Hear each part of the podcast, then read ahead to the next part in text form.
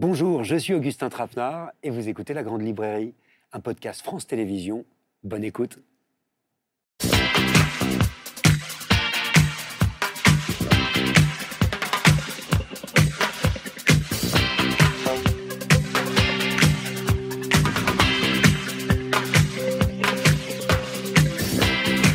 Bonsoir, bienvenue dans la grande librairie en direct, comme tous les mercredis pendant une heure et demie. Ce soir, de l'amour, du lien et une certaine idée de demain à travers cinq livres que j'ai trouvés passionnants.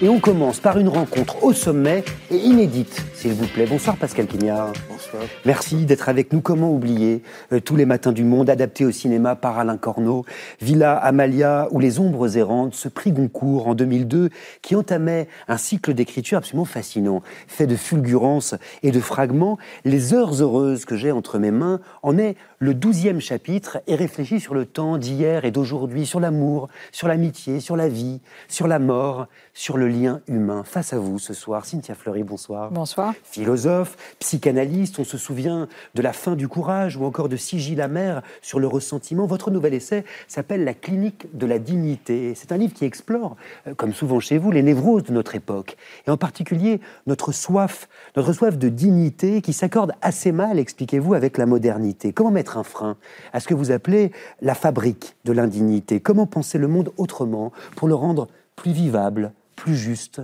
plus digne. Vous serez rejoint ce soir par trois écrivains dont les romans embrasent la rentrée, et bon, là aussi passionné, Maria Pourchet, pour un jubilatoire western d'aujourd'hui où il est question de liberté et d'amour compliqué, Jean-Baptiste Andrea, qui traverse l'Italie du XXe siècle avec un roman de passion, d'art et de beauté qui s'appelle Veiller sur elle. Et puis, comme chaque semaine, une nouvelle voix. Il s'appelle Éric Chacour et il a écrit un premier roman qui m'a impressionné, qui s'enracine dans l'Égypte du début des années 80 et dans le destin contrarié d'un homme amoureux. Ça s'appelle Ce que je sais de toi. Et vous allez vouloir, croyez-moi, en savoir plus, beaucoup plus. Mais avant, on commence avec vous deux. Pascal Quignard, Cynthia Fleury. Vous qui avez en fait pas mal de choses en commun, à commencer par la philosophie. Est-ce que vous vous connaissiez, Cynthia?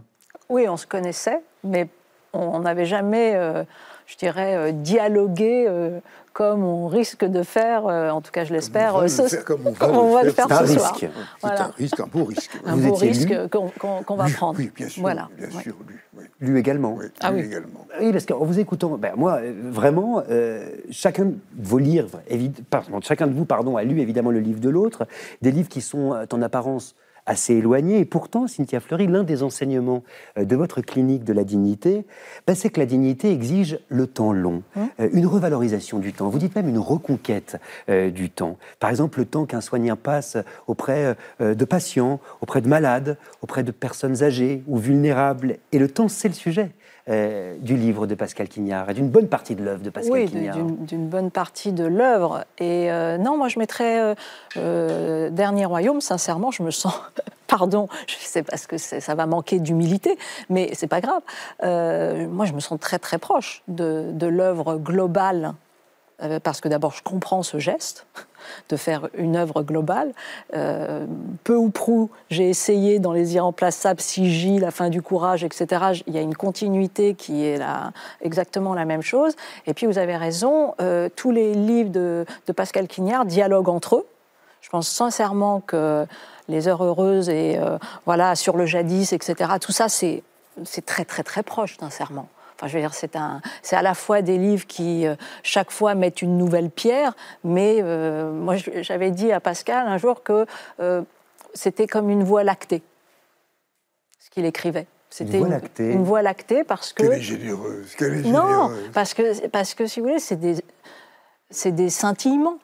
Et alors c'est particulièrement vrai dans les heures heureuses. On peut l'attraper comme ça par, c'est des fragments, c'est parfois des aphorismes, c'est des, des haïkus longs. c'est pas des haïkus courts, c'est des haïkus longs un peu. Donc euh, non, moi je suis très, euh, sincèrement, je trouve que c'est, comment dire ça? C'est là où c'est assez philosophique comme texte. C'est du, comment je pourrais dire ça? Du, du méta. Donc du méta, c'est quand même du principe, mais c'est du méta par, par la sensorialité. Vous y reconnaissez Vous voyez ce que je veux dire ou Voilà. pas Pascal je me reconnais la dernière chose que vient de dire Cynthia. Hein, c'est d'ouvrir un peu le symbolique pour fissurer un peu le symbolique, tout le caractère un peu fragmentaire, afin de retrouver des choses sensorielles, des choses Voilà. vivantes, retrouver un peu de vie même Exactement. dans l'esprit. Voilà. Sur le temps euh, dont je parlais tout à l'heure, qui vous rassemble hein, quand même ici, en quoi est-ce que vous avez le sentiment peut-être qu'on vit dans un monde un petit peu plus pressé, toujours plus pressé, un monde qui prend pas le temps ou qui prend plus le temps, tiens, Cynthia Fleury? Bah, c'était- c'est très bien vu, notamment par un philosophe qui s'appelle, euh, enfin, sociologue, philosophe, euh, Rosa, Hartmut Rosa, qui a fait tout son travail sur euh, l'accélération. C'était vu aussi par Virilio, qui a été un grand, je dirais, à la fois urbaniste et penseur de la cinétique et de la vitesse. Oui, c'est un monde qui n'a pas de, de frein, voilà. Donc, qui, qui, pense l'allure que par la vitesse, alors que l'allure, euh, c'est bien plus vaste que la vitesse. J'ai noté une phrase de votre livre, Pascal Quignard. Rares les hommes qui ne sont pas pris en otage par le temps pulsatile des portables? Vous voulez dire quoi? C'est-à-dire de ne pas répondre, comment dire, à la, à la sonnerie, de ne pas répondre au. au- C'est surtout ça qui, rend, qui rend le temps très difficile. C'est c'est de vouloir s'assujettir à lui. Parce qu'on pourrait très bien. Il faut débrancher, en effet, les sonnettes, les, les portables. Et ça- ça- alors, c'est une merveille que le portable, parce que précisément, on peut, Ah oui, on ça, peut- c'est magnifique. On, On peut, peut- l'arrêter, on peut on, peut l'arrêter. le- on peut le suspendre. Mais si on, si on passe son temps avec, avec lui, c'est lui qui vous domine. Et ça, dans ce cas-là, ce temps-là n'est plus du tout. Le temps doit rester un peu désorienté et inorienté comme il l'est profondément, imprévisible. Pour conserver de l'imprévisible, il ne faut pas être assujetti à lui. Vous vous sentez pris en otage par le temps, vous? Oui, oui, quand même. Alors comment on fait? Comment on résiste? Comment on résiste? C'est difficile parce que euh, on résiste dans les interstices. Je dirais que euh, voilà, par l'interstitiel, on résiste. Euh, je pense que malgré tout, les, les écrivains, tous ceux qui travaillent la langue, ils, ils ont une petite facilité, ils ont un petit privilège malgré tout parce que la langue mène le combat avec le temps assez euh, puissamment. Je veux dire, elle, le, langage, c'est vraiment un adversaire du temps, mais pas au sens euh, euh, négatif du terme. Mais je veux dire, on, on tient la route quand même, puisque par le langage, on fait temps, si vous voulez. Donc, ceux qui ont un lien privilégié avec le langage, nécessairement, je pense qu'ils ont un, un lien très particulier avec le temps et ils savent en faire un allié, malgré tout. C'est vrai, mais il faut ajouter aussi le sommeil et le rêve, qui sont vraiment les contradicteurs du temps par excellence. Et si l'on se fie, et Dieu merci, nous sommes là complètement, on est tout, le monde sur Terre, y compris, comment dire, le tyran, ou Poutine, ou n'importe quoi, on est couché chaque soir par la vague du sommeil, qui, dans ce cas-là, anéantit en effet le temps, et le rêve, qui ne connaît pas le temps, vient visiter tout ça, et c'est presque plus précieux encore peut l'être le langage. Mais est-ce que l'écriture, comme le disait euh, Cynthia Fleury à demi-mot, l'écriture romanesque, justement, peut être justement une forme de résistance à ce temps qui va trop vite? Mais il faut pas résister, il faut l'aimer pour ce qu'il est. Mais ça, c'est la sagesse. Non, mais c'est bon, le, non, le temps est quelque chose de merveilleux aussi. Par exemple, comment dire, euh, plutôt que se froisser d'avoir à attendre quelque chose, pouvoir, comment dire, regarder, bien, j'attends un quart d'heure, et bien je m'en vais regarder l'eau, le, le- les, fleurs, je m'en vais au- autour de l'hôpital, je m'en vais m'occuper un petit peu. de- Il faut se promener un peu. Non, il y a une façon de vivre le temps merveilleuse, plutôt que de s'en énerver. C'est ça que je veux dire. C'est Oui, tout oui, bête, c'est tout bête, c'est tout bête. Vous savez quoi ça me fait C'est marrant parce que là, vous me faites penser à quelqu'un, une romancière. Une romancière qui, euh, il y a bientôt 40 ans, nous livrait sa vision euh, de ce que serait l'an 2000. Vous allez regarder cette archive. C'est notre Madeleine de la semaine. Il y en a une chaque semaine. Et c'est étonnant. Si elle arrive. Je crois que l'homme sera littéralement noyé dans, dans l'information. Dans une information constante. C'est pas loin du cauchemar. Il n'y aura plus personne pour lire.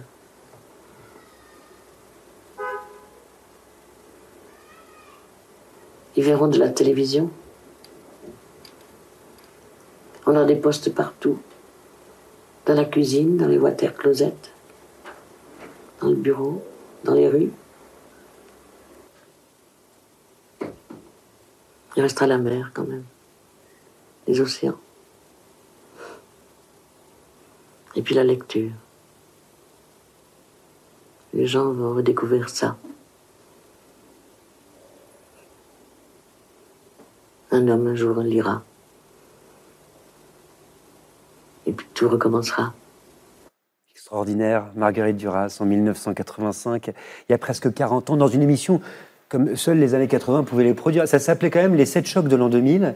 Et Duras avait clos cette émission comme une sorte de pitié à la fin. Qu'est-ce qui retient votre attention tout de suite dans ce qu'elle dit, dans cette archive? Pascal Quignard, je vous voyais sourire. Non, moi j'adore la voix. D'abord, c'est une voix magnifique. En plus, c'était une, c'était une amie, je ne veux pas le, cacher, et c'est très émouvant de voir quelqu'un comme ça ressurgir au, D'ailleurs, là, c'est une des, prouesses du temps aussi, de pouvoir voir les morts comme ça qui, qui arrivent. Euh, c'est très amusant. Je souriais parce que c'est absolument fou. Il n'y a pas les postes de télévision partout. C'est une vision, comment dire, chaplinesque de l'avenir qui n'a pas vraiment eu lieu. Il y a des écrans quand même. Ah, la, surveillance, la surveillance, il y a une surveillance que qui est très forte de nos Oui, non, c'est-à-dire qu'elle a euh, totalement euh, raison, mais même en dessous pour ma part. C'est-à-dire qu'aujourd'hui, bah, aujourd'hui, c'est le, monde n'est que écran. Alors, il n'est pas que écran, en l'occurrence, heureusement, mais il est notamment que, que écran. Et c'est ça qu'elle raconte. Mais ce que je trouve fantastique, c'est cette autorisation, malgré elle, hein, elle est comme ça, de silence, euh, de prise de parole qui est, qui est tellement singulière, euh, alors qu'aujourd'hui, là aussi, on est contraint. Il faut parler quand même. Euh, euh, voilà, personne ne lui a dit, écoutez, soyez un petit peu plus euh, rapide, le débit, là, il faudrait quand même que, vous comprenez, il ne faut pas que ça s'endorme en face et tout. C'est fini, ça, on peut plus. C'est-à-dire que, en fait, c'était une époque où les écrivains pouvaient rester écrivains. Nous, aujourd'hui, sincèrement, Pascal, on est obligé quand même de, de, voilà, de se mettre de, vous voulez que je vous laisse le temps dans la grande librairie oui oui non mais il faut quand même être euh, voilà on, ne s'autorise plus ce type de, de silence, de voilà. Donc non, c'est absolument génial et c'est et elle a tout à fait raison, c'est-à-dire que on est noyé. On est noyé, euh, on nage comme on peut dans, une, dans des informations, saturation de l'information, et sachant que par ailleurs, nous, on, fait quand même une expérience qu'elle n'avait pas encore totalement faite sur la question des alternatives facts, euh, sur la question de la, voilà, sur la question de la post-vérité, sur la question du, c'est-à-dire qu'elle, quand elle dit je suis noyée dans l'information, elle pense encore que l'information, malgré tout, a un petit rapport avec la vérité. Nous, aujourd'hui, c'est plus complexe. Ce que vous êtes en train de dessiner, Cynthia Fleury, c'est passionnant, c'est en fait euh, le jeu auquel se prête euh, Marguerite Duras et ce qui sera oh, le monde euh, dans 40 ans. Vous le voyez comment notre monde en, 2000, en 2080 tiens. Oh je suis absolument incapable, moi, de répondre à des questions pareilles. Vous n'êtes pas une pitié? Non, mais non, mais même, même s'il me fallait dire aujourd'hui quel est le monde, je, ne, sais pas. Je suis assez d'accord, aujourd'hui déjà. je suis, j'espère qu'on serait, qu'on serait, comment dire, de plus en plus égaré, de plus en plus perdu. C'est pas des mauvaises nouvelles non plus. Moi, je ne suis pas aussi. Je trouve, euh, vous avez raison, et dans le même temps, non, on peut toujours ruser. on peut toujours. Il y a les effets pervers à tout, et les effets pervers sont des merveilles parfois. Euh, on peut, et comme elle le dit très très bien, Marguerite Duras, il y a la mer, il y a le ciel, il y a le soleil, il y a la lune. Et ça, ça, sera comme ça dans 40 ans aussi. Elle parle de livres aussi, quand même. Ça, c'est intéressant. Euh, elle prédisait qu'en l'an 2000, les gens ne liraient plus, effectivement. Ça, c'est intéressant. Bah, c'est quand même une, une bataille mais on lit euh, la preuve, on lit toujours et, euh, et, malgré tout, on sait à quel point euh, il y a un pacte, pas tellement secret, mais un pacte déterminant entre le cerveau et le fait de lire. C'est redit et redit chaque fois par tous les neuroscientifiques qui nous, voilà, expliquent que lire, c'est pas un acte neutre pour euh, un être humain et qui constitue son, son, son, cerveau, sa plasticité, grâce aussi à la lecture. Donc il faut lire, oui. Dans ce livre qui s'appelle Les ombres errantes, que j'ai cité tout à l'heure, vous avez cette phrase magnifique sur la lecture. Vous avez beaucoup écrit d'ailleurs sur la lecture. Je pense à ce livre qui s'appelle Lecteur également. Mais dans Les ombres errantes, il y a cette phrase il y a dans lire une attente qui ne cherche pas à aboutir. Lire, c'est errer. Vous en parliez? La lecture est l'errance. Oui. Et ce mouvement qu'a fait euh, euh, Cynthia, c'est une récapitulation aussi pour, soi-même. Mais tout le monde n'en a pas besoin. Il y a des gens qui détestent errer. Il y a des gens. Ouvrir un livre, c'est aussi pouvoir être plongé dans l'inconnu et avoir une expérience parfois même traumatique. un, un, mauvais souvenir revient. C'est pas fait pour tout le monde. Je pense que. Ah, vous pensez que lire, c'est pas fait pour tout le monde? Non. Je ah, pense que je pense qu'il y en a qui souffrent en, lisant. Je pense que euh, quand Racine écrivait les livres se vendaient à 400 exemplaires, c'est pas pour ça qu'ils étaient lus. Il y a une passion dans la lecture qui n'est pas forcément faite. Ça demande du silence, ça demande du temps, mm. ça demande de s'exposer, d'ouvrir de, l'âme à quelque chose qui me. Ça demande de ne pas s'étourdir. Eh oui, oui, alors moi je pense pas du tout ça. Allez-y. Rassurez-moi, vous n'êtes pas étourdi en lisant Pascal Non, par exemple, je pense que le, le, tennis, vous voyez, c'est pas fait pour tout le monde. Voilà. Mais lire, pour moi, c'est fait pour tout le monde. Je ne mets pas au même endroit voyez? C'est-à-dire que lire, je, le dis parce que souvent j'ai des, parents qui, euh, qui, viennent et qui euh, me disent Mais oh là là, mon Dieu, euh, je ne sais pas comment faire avec mon enfant qui ne lit pas. Est-ce que je dois l'obliger? Je dis oui, oui, vous devez l'obliger. Donc ils disent ah, mais comment? C'est impossible on, a, on ne peut pas obliger un enfant. bah, ça dépend. Non, il y a des il y, a, il y a des gestes qui constituent, qui produisent une colonne vertébrale. Et lire, ça fait partie de ça. On va inviter les gens euh, à lire, les téléspectateurs et les téléspectatrices de la Grande Librairie. C'est ce qu'on fait chaque semaine. Et à lire, en l'occurrence, les Heures Heureuses euh, de Pascal Quignard. C'est le douzième tome de ce cycle romanesque, hors du commun, hein, qui s'appelle Le Dernier Royaume. Et dans ce livre, qui est composé de fragments intimes, de réflexions, de pensées assez érudites, vous nous proposez une promenade dans le passé, dans le jadis, comme disait Cynthia Fleury. Et comme vous le dites, il est question d'art, d'amitié, de paysage, et évidemment euh, du temps qui passe, mais surtout euh, de se souvenir des heures heureuses. Je me suis demandé, Pascal Quignard, quand est-ce que vous les avez vécues euh, le plus, ces heures Quand est-ce que vous avez été le plus heureux, somme toute? Maintenant. Là, ce soir? Bien sûr, être à 21h17 sur France 5. Mais, maintenant, je pense que j'ai, il m'a fallu m'extirper de beaucoup d'heures malheureuses, où j'avais mal traduite, que j'avais rendu malheureuse, et que le temps passant, euh, une, les saisons elles-mêmes passant, le tour du temps, la connaissance de la nature, la connaissance de ce que j'ai pu vivre, c'est crée une accumulation de souvenirs qui s'amplifie avec le temps. Et donc, euh, euh, je suis plus ému, plus ému et plus ébloui de vivre maintenant que je ne l'étais quand j'étais enfant. Certainement, certainement. Vous parlez euh, de la mer dans ce livre beaucoup. Ce sont des scènes absolument magnifiques. Et ça renvoie d'ailleurs à l'archive de Marguerite Duras, qui elle aussi parlait de la mer. Il y aura la mer. Qu'est-ce que, vous voyez quand vous regardez la mer, vous? Vous voyez, par exemple, dans mon enfance, c'était dans un port détruit complètement, c'était Mariupol, c'était le port du Havre, qui a mis sept ans à se reconstruire. Et je ne voyais pas, je voyais plutôt la détresse que je ne voyais, que je ne voyais la mer et l'océan. Mais le mouvement, arriver vers quelque chose d'océanique, quelque chose d'immense, où la vie a été créée, où le, ciel se reflète, où, le, comment dire, cet élément immense, bruyant, pour aucune oreille, lorsque la vie n'était pas là, c'est quelque chose qui reste pour chacun d'entre nous mais pour les animaux aussi, quand on voit un chien qui s'approche du rivage et qui, comment dire, se met à hurler pour, pour essayer d'être plus fort que le bruit de la mer. C'est la nature est une chose qui, me paraît de plus en plus émouvante. Qui vous rend heureux? Oui. Faire revivre euh, ce bonheur, faire revivre ces, heures heureuses, qu'est-ce que ça fait? Est-ce qu'il arrive que ce soit douloureux, justement? Ou est-ce que c'est toujours la joie qui domine? Non, non, non. Je pense, vous voyez, ce qui est très curieux dans notre langue, c'est ce mot de heure, qui est dans bonheur, qui est dans malheur, qui est en fait l'occasion. C'est pas un mot neutre. J'ai l'heure de vous plaire. Ça, c'est une façon bon. Et puis alors, ça peut être traduit en bon ou en mauvais.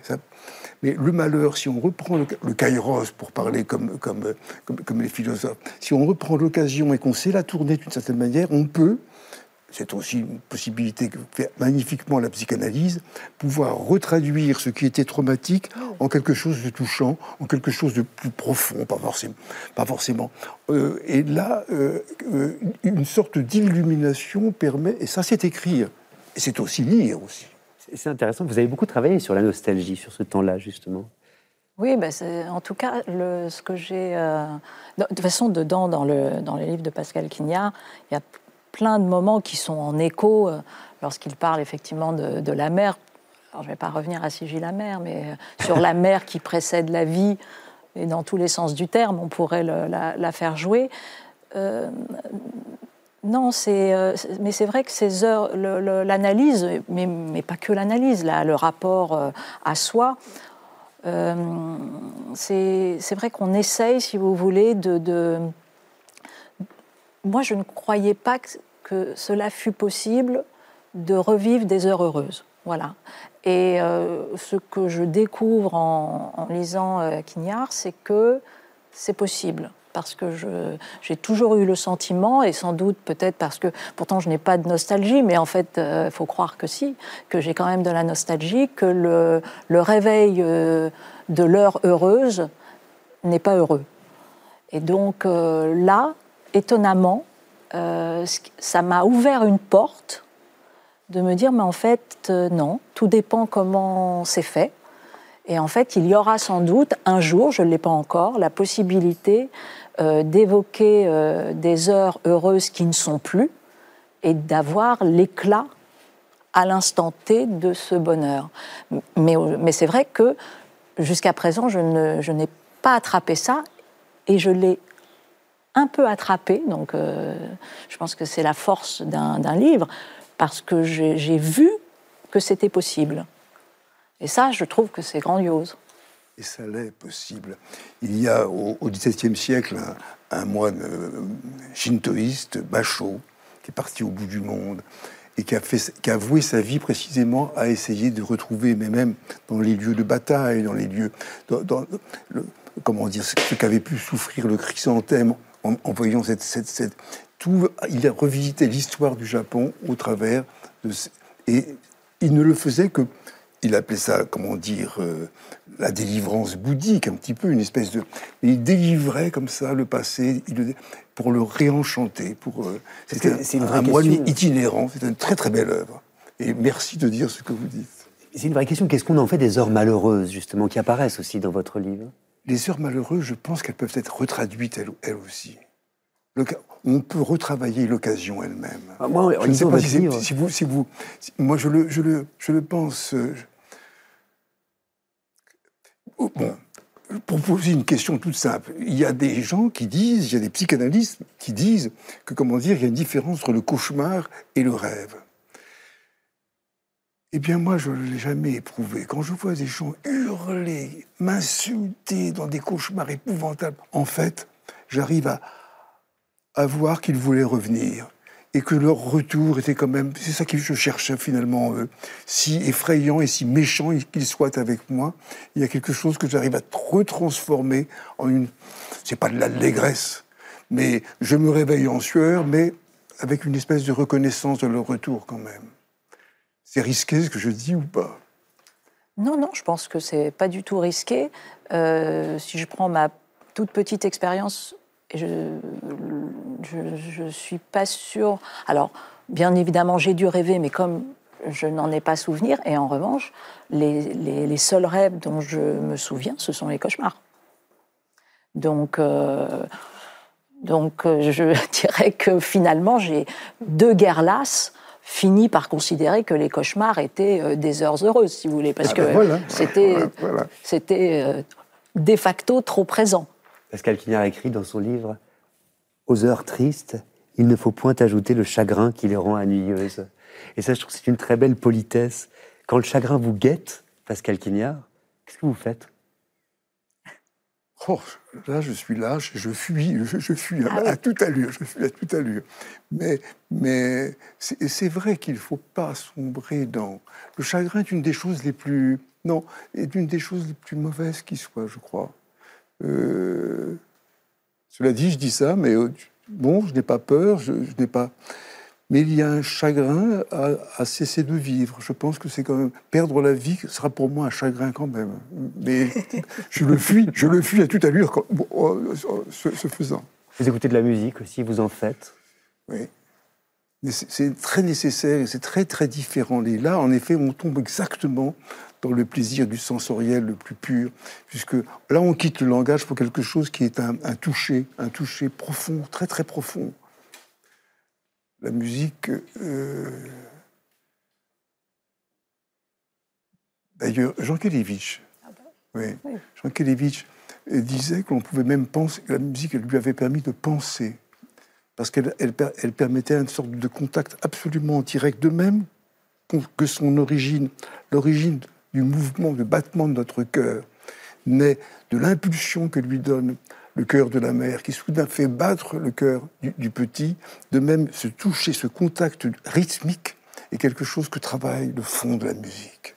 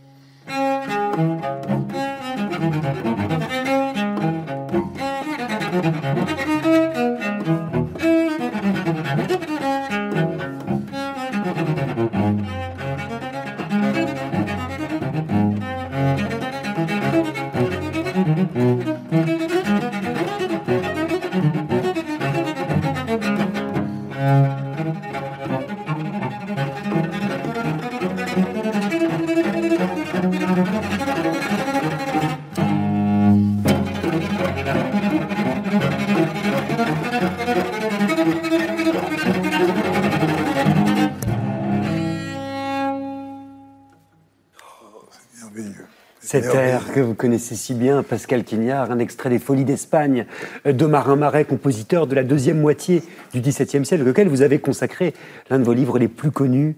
Pour les matins faut, du dire, faut dire le nom de On le remercie, Jérémy Maillard, ah évidemment. et l'Orchestre Philharmonique de Radio France, il a accepté de venir nous interpréter ce chef-d'œuvre de la musique baroque ce soir sur France 5. Sur un violoncelle. En direct sur un violoncelle, euh, sur le plateau de la Grande Librairie. Merci à lui. Merci. Et je vous ai vu ému. Ah, ah, mais oui, non, c'est. Et puis là, vous, ne pouviez pas voir Cynthia, mais c'est vraiment le corps qui, le corps qui, qui, vient.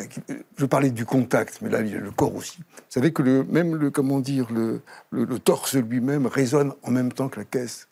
Ce qui rend cet instrument d'ailleurs un peu difficile pour les tuberculeux, mais bon. Et en même temps si proche. Magnifique. Si proche de, la voix euh, humaine. Euh, Cynthia Fleury, qu'est-ce que la musique, pour reprendre la conversation que l'on avait, euh, dit peut-être plus que les mots.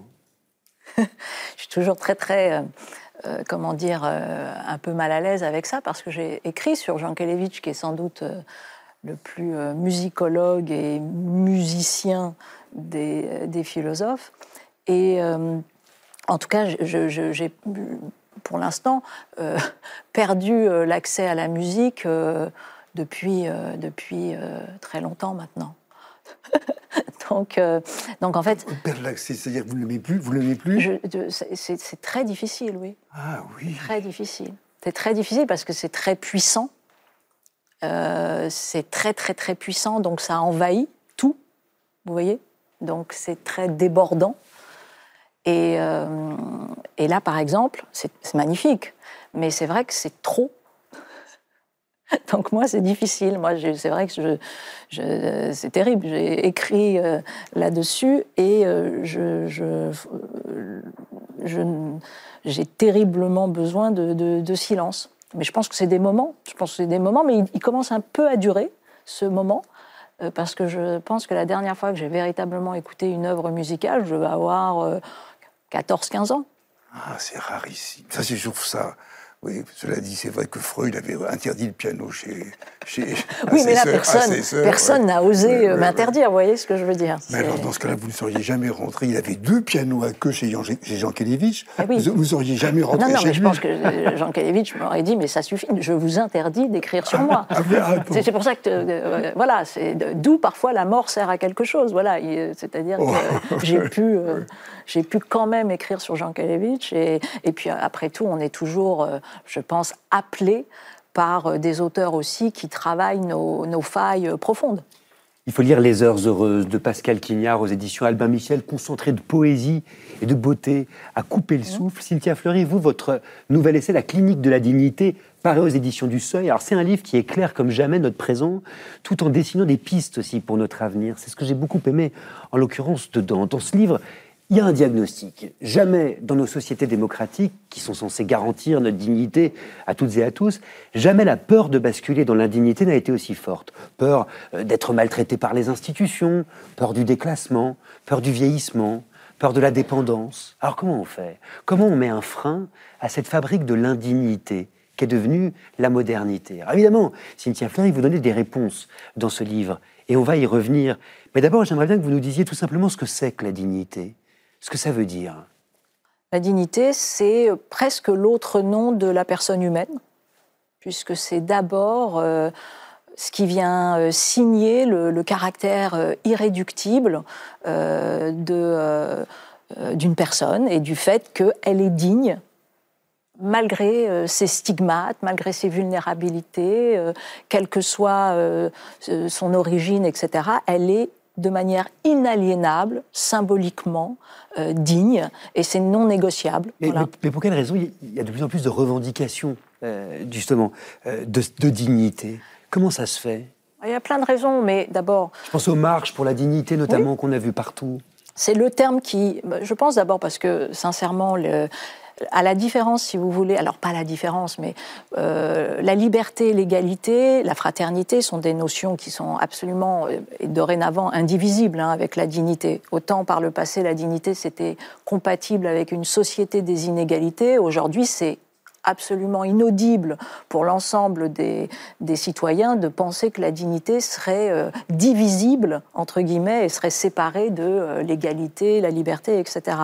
Mais ce qui est très intéressant dans la dignité, peut-être encore un peu plus que la liberté et l'égalité, c'est que la dignité, elle tient, si vous voulez, par le symbolique déjà. C'est-à-dire qu'elle n'a pas besoin des faits pour être valable. Encore une fois, euh, l'égalité, vous pouvez vous retourner et puis considérer que bon, bah non, euh, vous gagnez pas le même argent, euh, voilà, l'égalité s'arrête, etc.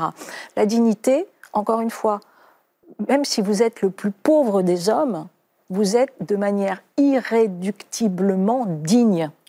et ça, c'est quand même une, c'est une conquête de la modernité.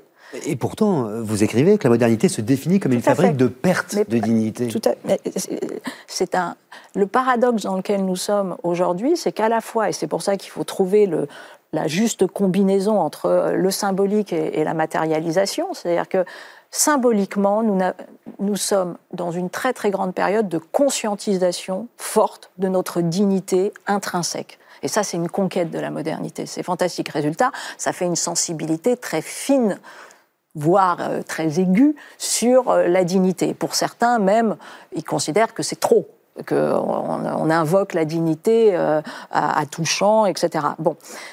Donc, ça, c'est une vérité. Et en même temps, force est de constater aussi que malgré tout, oui, il y a, parce que la croissance, la capitalisation extrême, la financiarisation, la rentabilité, le profit, etc., ben, tout ça, c'est aussi la modernité comme fabrique systémique de situations qui, de plus en plus, peuvent effectivement être ressenties comme indignes. Alors, ce qui est très intéressant, c'est que vous expliquez qu'il y a une perte de dignité de deux façons différentes. La peur d'être traité de façon indigne, et puis la peur qui est de plus en plus présente de se conduire de façon indigne à l'égard des autres. Hum.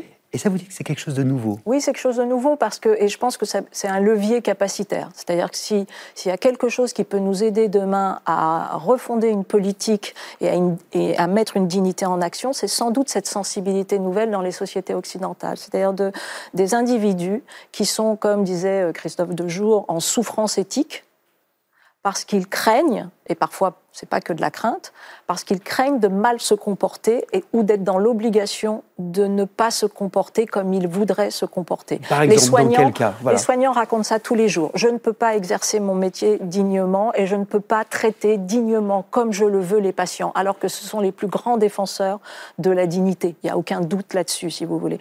Euh, les, les enfants qui tout d'un coup craignent de mal se comporter envers leurs parents en les mettant dans des EHPAD et donc de ne pas se conduire dignement et de ne pas être à la hauteur de ça. Et cette peur nouvelle, à un moment donné, de dire mon Dieu, ma dignité, qui est tellement importante, je suis tellement le défenseur de la dignité, et tout d'un coup, je ne peux pas mettre quand il s'agit d'autrui, je ne peux pas être le défenseur de la dignité de l'autre. Là, je pense qu'on est arrivé au bout, si vous voulez, de cette asymétrie qui est de construire la dignité des uns sur l'indignité des autres. C'est pas, c'est plus possible. Et je pense qu'on a une population aujourd'hui dans les sociétés occidentales qui ne veut plus de ça. Et ça, c'est un levier capacitaire. Alors c'est intéressant parce que euh, cette exigence de dignité, elle nous suit en fait jusque dans la mort. Et là, je pense euh, à ce qui est presque devenu une expression consacrée, mourir dans la dignité. Et dans votre livre, euh, Pascal Quignard, vous racontez notamment les derniers moments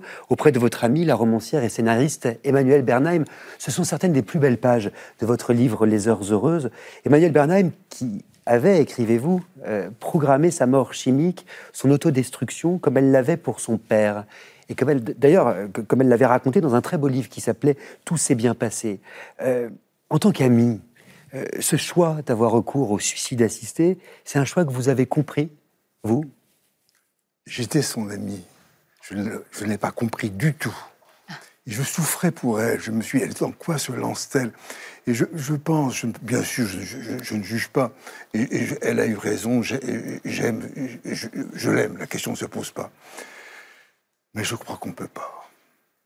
Elle a tenté quelque chose avec son père, avec sa mère, qui s'est retourné si rapidement contre elle que je crois que c'est très très très difficile de, de ne pas passer par un tiers lorsqu'on vous demande euh, de vous supprimer. Je crois que c'est trop difficile. Mourir dans la dignité, qu'est-ce que ça veut dire? Ben, Normalement, ça ne veut rien dire, si vous voulez, puisque toute, encore une fois, toute vie est digne quels que soient les stigmates, quelles que soient les épreuves, etc. Et en même temps, on comprend bien que la modernité ne peut pas simplement se satisfaire d'une dignité symbolique et que donc à un moment donné, si c'est digne, il faut pouvoir le traduire, le traduire dans des relations entre guillemets ressenties dignes par les parties prenantes, dans euh, le fait d'avoir des conditions dignes de travail, dans le fait d'avoir une relation, euh, un milieu de vie qui fait qu'il euh, n'est pas toxique, etc., etc. Donc mourir dans la dignité, on comprend que pour les personnes, c'est voilà, je vais, je vais devenir vulnérable. C'est un monde malgré tout qui ne qui n'est pas si sympathique avec la vulnérabilité, même si dans les discours on, on, reconnaît la nécessité de la vulnérabilité, dans les faits, très souvent, euh, bah non, on se comporte pas forcément bien avec les plus vulnérables, avec les dépendants, et surtout pour les individus, est digne celui qui est autonome. Or, fondamentalement, non. On est digne, même quand on est le plus vulnérable, et euh, mourir dans la dignité, voilà, c'est simplement être bien accompagné jusqu'au bout. Alors dans votre livre, vous proposez des solutions euh, face à ce paradoxe que vous avez énoncé. Comment on fait, Cynthia Fleury? Comment on applique ce que vous appelez une éthique du soin? Pour qu'on comprenne bien Oh ben, il y a plein de choses, euh, si vous voulez, euh, le, le, parce que c'est immense. Mais par exemple, euh, si demain on essaye, l'intérêt, si vous voulez, les, philosophies du soin ont, ont, raconté comment à la fois le soin était structurel des sociétés, c'est-à-dire qu'une société ne tient pas sans soin, voilà, c'est simple, et en même temps comment les sociétés invisibilisaient cette réalité et comment elles invisibilisaient ce qu'on appelle les pourvoyeurs de soins, c'est-à-dire elles les traitaient, c'est-à-dire ceux qui soignent, elles les traitent bien plus mal que euh, la majorité euh, des autres citoyens. Donc, paradoxe terrible. Et ce qui joue avec la dignité, c'est un peu ça aussi. Donc, comment on fait demain pour que la dignité soit non pas simplement qu'une propriété symbolique des uns et des autres, mais soit véritablement une affaire commune, c'est-à-dire qu'on arrive à tout d'un coup faire une dignité en action, moi j'ai le sentiment que demain, il faut réimpliquer nos corps dans les politiques publiques. Alors qu'est-ce que ça veut dire?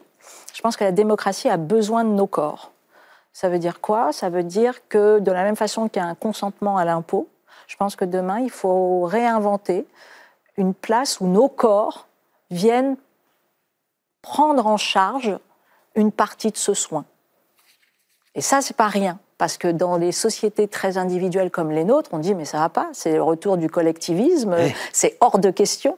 Mais pas du tout. Moi, je pense que l'entretien d'une cité, l'entretien d'une ville, l'entretien des corps demain les plus vulnérables, ça demande que ce soit pas simplement des politiques technocratiques qui s'en occupent, mais que ce soit aussi nous avec nos corps. Ça s'appelle La clinique de la dignité. C'est publié dans la collection Le Compte à aux éditions du Seuil. C'est un livre brillant, nécessaire, et vous le trouverez, comme le livre de Pascal Quignard, Les Heures Heureuses, en librairie indépendante.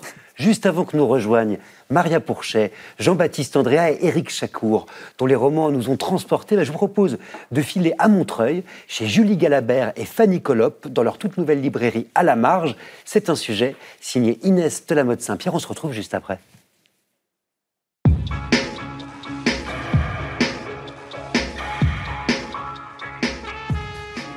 La librairie s'appelle À la marge parce que toutes les marges nous intéressent, que ce soit évidemment la marge du livre, ce qu'on peut y noter pour soi-même ou pour les autres, mais aussi et surtout les marges de la société. Et enfin, évidemment, il y a Montreuil qui est la marge de Paris.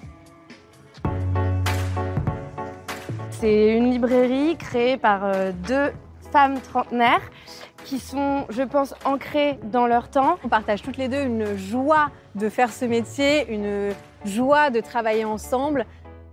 Fanny, elle a un rapport très décomplexé au livre et je pense que c'est de ça dont les librairies ont besoin aujourd'hui. Il y a une phrase de Catherine Meurice dans sa BD La légèreté que j'aime beaucoup. Je compte bien rester éveillée, attentive aux moindres signes de beauté, cette beauté qui me sauve en me rendant la légèreté. Le livre qu'on vend le plus souvent à la librairie en ce moment, c'est Les marins ne savent pas nager de Dominique Scali. C'est un livre qui a un très grand souffle romanesque. L'écriture est remarquable, elle est saline, on sent presque les embruns se déposer sur notre peau quand on lit ce livre. Et c'est un texte qui pose une question un peu centrale dans notre société, qui est celle de la méritocratie. En fait, Danae Poussin, elle va essayer de gagner la cité par un système méritocratique qui est censé fonctionner, mais est-ce qu'il fonctionne vraiment? Ça, c'est la grande question que Dominique Scali nous pose.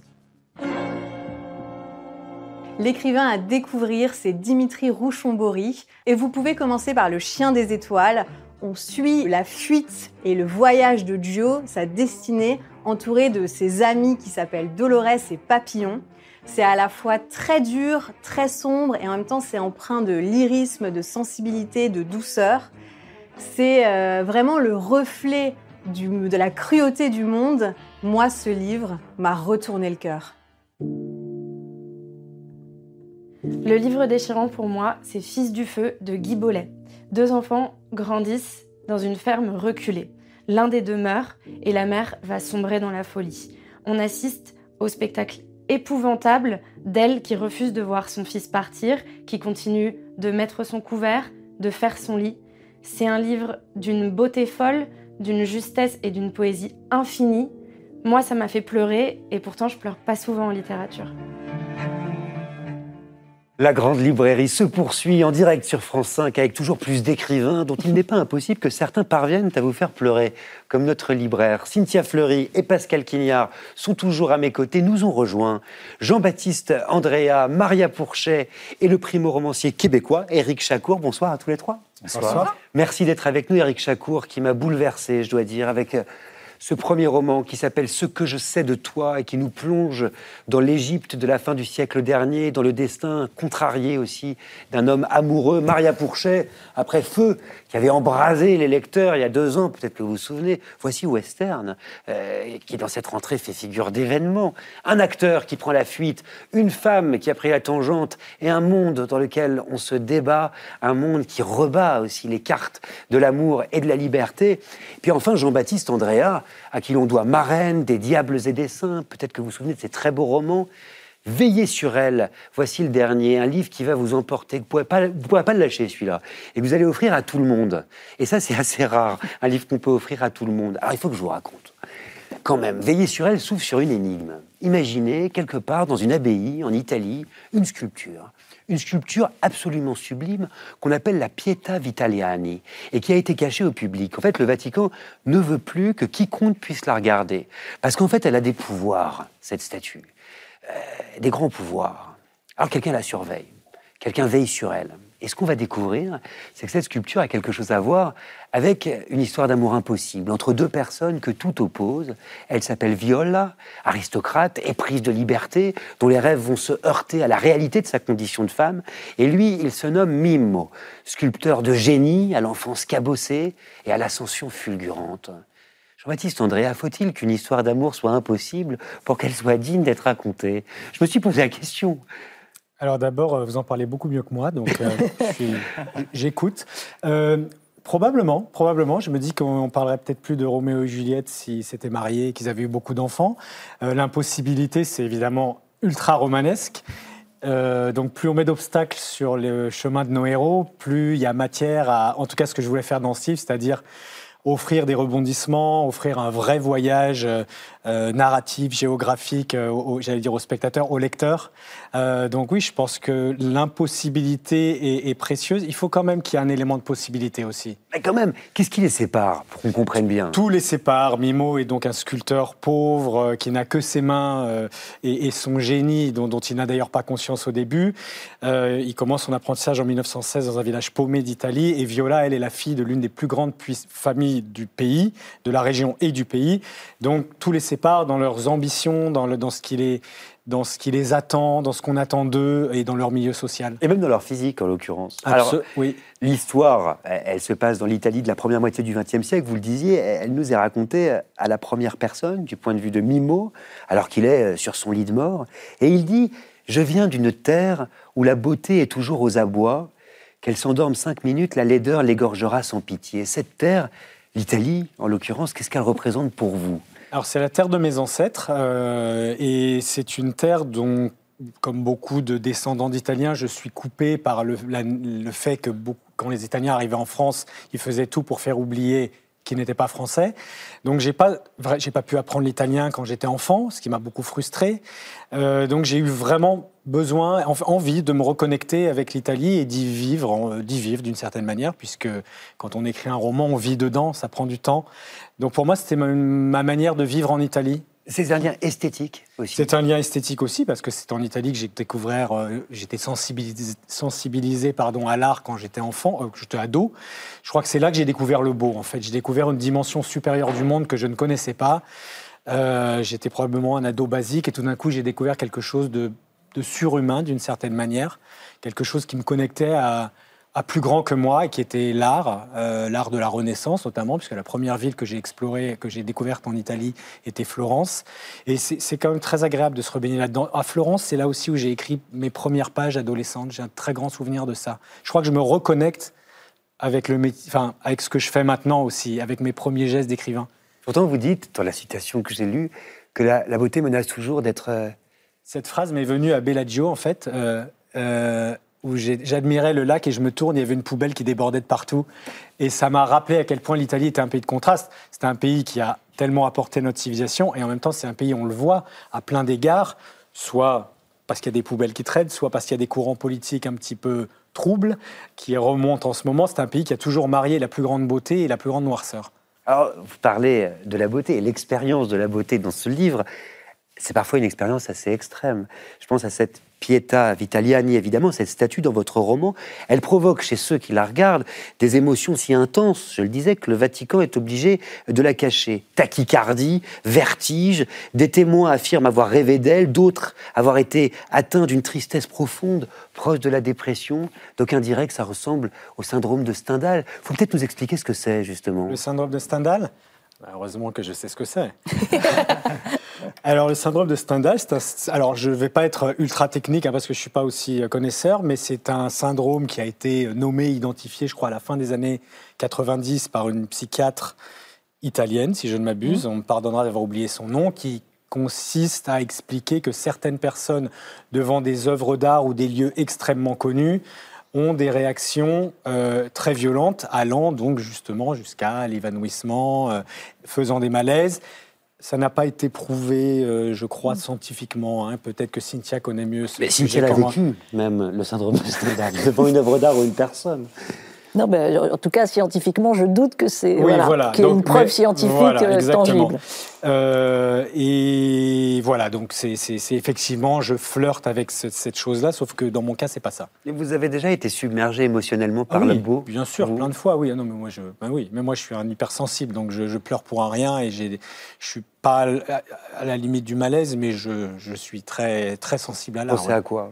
Pardon Vous pensez à quoi? Quelle expérience de la beauté, Je pense à une troupe de buto qui s'appelle Sankai Juku, euh, que j'ai vu. Euh, c'est un des plus beaux spectacles que j'ai vu de ma vie au, théâtre du Châtelet euh, quand j'étais étudiant. Et quand je vais voir Sankai Juku, parce qu'il faut les prendre quand ils tournent en Europe, je, pleure instantanément. C'est, ça, ça me dépasse. Probablement la plus belle expérience d'art que j'ai faite, d'art vivant, on va dire. L'art et la beauté, ils sont au centre de ce livre qui s'appelle Veiller sur elle, euh, ne serait-ce qu'à travers la vocation de ce personnage qui est un sculpteur. Écoutez plutôt la façon qu'il a de concevoir son métier. C'est page 574. Sculpter, c'est très simple. C'est juste enlever des couches d'histoire, d'anecdotes, celles qui sont inutiles, jusqu'à atteindre l'histoire qui nous concerne tous, toi et moi et cette ville et le pays entier, l'histoire qu'on ne peut plus réduire sans l'endommager. Et c'est là qu'il faut arrêter de frapper. C'est drôle parce que moi j'ai l'impression que vous parlez d'écriture. Ouais, bravo, bien vu. C'est comme ça que je perçois l'écriture. Euh, et puis en fait, l'exercice de toute forme d'art, je crois qu'on passe notre temps à épurer notre geste et à, euh, et à aller vers la façon la plus simple d'en dire le plus. C'est très clairement, je pensais à l'écriture, mais aussi à la sculpture en écrivant ça. Je ne sais pas, moi, Maria Pourchet, ça vous parle, ça justement? Enlever du surplus, enlever des strates, enlever des couches. Ouais, ouais, quand vous lisiez, je pensais exactement à ça. C'est euh, au, moment où il faut savoir s'arrêter avant que le tableau devienne une croûte. Et c'est quand on écrit, à un moment, on a tendance à. Parfois, on pourrait rajouter de la couleur, rajouter des nuances, euh, on trouve qu'il n'y en a pas assez. Et puis, il y a un moment où on il y a un épaississement invisible du texte qui mm. commence à se faire. Et ce moment-là, on ne le, distingue pas dans le premier roman. On, apprend euh, à partir du deuxième, et c'est la, métaphore la, plus opérante, je trouve, euh, pour, euh, pour penser l'acte d'écrire. Pour rassurer Eric, je pense quand même qu'il a bien distingué dans ce, dans ce cas-là, parce que le, le, roman est très épuré, et justement, sa, sa force, est pour ça que j'ai beaucoup aimé, et dans cette cette pudeur et cette épure, euh, et toi aussi, ta langue est très. Mais bon, puisqu'on tu mentionnes le premier roman, je voulais rassurer Eric qui tout d'un coup a pas Peut-être euh, d'ailleurs, Eric Chacour, qui est effectivement notre primo-romancier euh, ce soir, peut-être c'est quelque chose que vous avez pensé, vous aussi. Peut-être c'est un texte que vous avez épuré également. Alors c'est un texte que j'ai épuré, mais c'est quelque chose que j'ai découvert. Moi, c'est mon premier roman, donc le, le travail éditorial, je ne connaissais pas du tout. Moi, je pensais qu'on envoyait un manuscrit, il était accepté, on corrigeait trois fautes d'orthographe et hop, en presse. Et en fait, non. Non, non, il y a vraiment plusieurs itérations. Il y a vraiment tout un travail euh, rédactionnel d'abord, des corrections, des révisions. Et de coupe aussi Et de coupe un peu. Alors moi, c'est drôle. Euh, ça a été un peu à l'inverse. On m'a demandé de rajouter des choses. Mais oui, le travail d'épure sur les phrases, bien sûr, c'est quelque chose de, très important, de central dans le travail rédactionnel. C'est. Euh, Alors, on a évoqué évidemment votre personnage de sculpteur qui est très important, mais moi j'aimerais qu'on parle de la vraie héroïne de ce mm. roman, qui s'appelle Viola en l'occurrence. Viola, Viola, Viola, parce que c'est comme une incantation, hein, euh, qui est sans doute la grande héroïne, cette aristocrate, effectivement anticonformiste, d'une intelligence hors norme, dont les rêves d'émancipation vont tourner court, et dont vous avez fait une lectrice. Euh, Et ça, c'est quelque chose qui m'a bouleversé. Il y a un moment où elle donne même une leçon d'imagination au début du livre euh, à, à Mimo. Elle lui apprend en fait que la lecture, l'imagination va lui permettre d'être libre. Oui, bah, on va presque enfoncer une porte ouverte euh, ici sur ce plateau et pour les gens qui regardent euh, en disant que euh, la lecture et le livre est une libération et c'est enfin vraiment la, capacité des livres à changer une vie, un destin, à infléchir une existence est énorme. Enfin, si on est tous là, c'est que bah, notre existence a été infléchie par les livres. Moi, je je crois très fort à leur pouvoir. Euh, Jack London l'a très bien illustré dans Martin Eden, qui était un livre fondateur de mon adolescence. Et je me disais, waouh, on peut partir de rien et n'être rien et devenir écrivain. Donc pour moi, c'était quand même vachement rassurant. Mais attendez, votre personnage, il va beaucoup plus loin. Elle donne même l'impression que la vraie vie est dans les livres. Oui. C'est une citation. Oui, c'est vrai, c'est vrai. Mais c'est toujours le, le débat que j'ai. Donc, quand je vais en librairie et que je vois qu'il y a peu d'hommes lecteurs et que les hommes me disent, moi, je lis pas de romans, je perds du temps, je lis utile. Ce qui me, ce qui m'a assez sidéré. J'ai découvert ça en fait en, en rencontre. euh, Et, et ça m'a fait réfléchir et je me dis, mais c'est étrange parce que moi, je viens d'une famille de lecteurs. Je, mon père lit, je lis. Et, pour moi, la vérité la plus absolue est dans la fiction et dans les livres, encore aussi bien que dans les essais. Donc, euh, c'est pour ça cette phrase, la vérité est dans les livres. Une bonne fiction capture autant la vérité et, et- et- et que, que n'importe quel essai. La vérité est la vraie vie. La, la véri- la La vraie vraie vie. Ça- Ça vous parle, ça, Pascal Quignard Mais oui, mais alors pourquoi avez-vous retiré la possibilité de désirer à cette Viola Ah, parce, parce que Ce qui est ça, j'ai bien avec Pascal Quignard, c'est que si vous voulez divulgacher le livre, on y va. hein, il y a Non, pas non, de je pas. je- alors, je, je ne voulais pas. En fait, je voulais parler d'une fille qui déploie ses ailes, qui lutte non seulement contre euh, une oppression du présent, euh, mais aussi contre des années et des années et des siècles d'oppression, au point qu'elle les a intériorisées. Je me suis aperçu auprès d'amis très féministes, très fortes, qu'elles se posaient des limites. Je me suis dit, mais tout d'un coup, pourquoi tu te poses une limite alors que tu pourrais aller plus loin? Et, moi. euh, peut-être en tant qu'homme, pour parodier McCartney, pas parodier, citer Paul McCartney, je me suis dit, je suis un homme au milieu d'un truc que je comprends pas. Ce que je comprenais pas, c'est que les femmes luttent contre des, siècles d'oppression pour qu'elles ont intériorisé quelque chose et elles se disent, elles disent maintenant, mes amis me disaient, non mais là je peux pas, c'est moi. C'est pas les autres, c'est pas la société, c'est moi, mes limites sont là. Je voulais parler d'une fille qui fracassait ces limites-là. Euh, et donc, la sexualité de Viola ne m'intéressait pas. Je ne voulais pas de nouveau réduire. Et je ne l'ai pas exclu dans la mesure où, pour moi, il est possible qu'en dehors du livre, il se passe quelque chose dans la vie de Viola. Je ne l'ai pas mis dans le livre. Pascal Quignard aurait même un peu plus de non, mais sexe, je- mentir, là, quand tu Mais vois. je- euh, Oui, mais c'est vrai. Non, non, mais je ne voulais- Ça m'a troublé. non, C'est vrai. Je suis désolé. Non, je voulais pas. Je voulais que ce- Mais c'est vous comme- excusez mais pas non, non mais c'est comme. Non, mais je plaisante.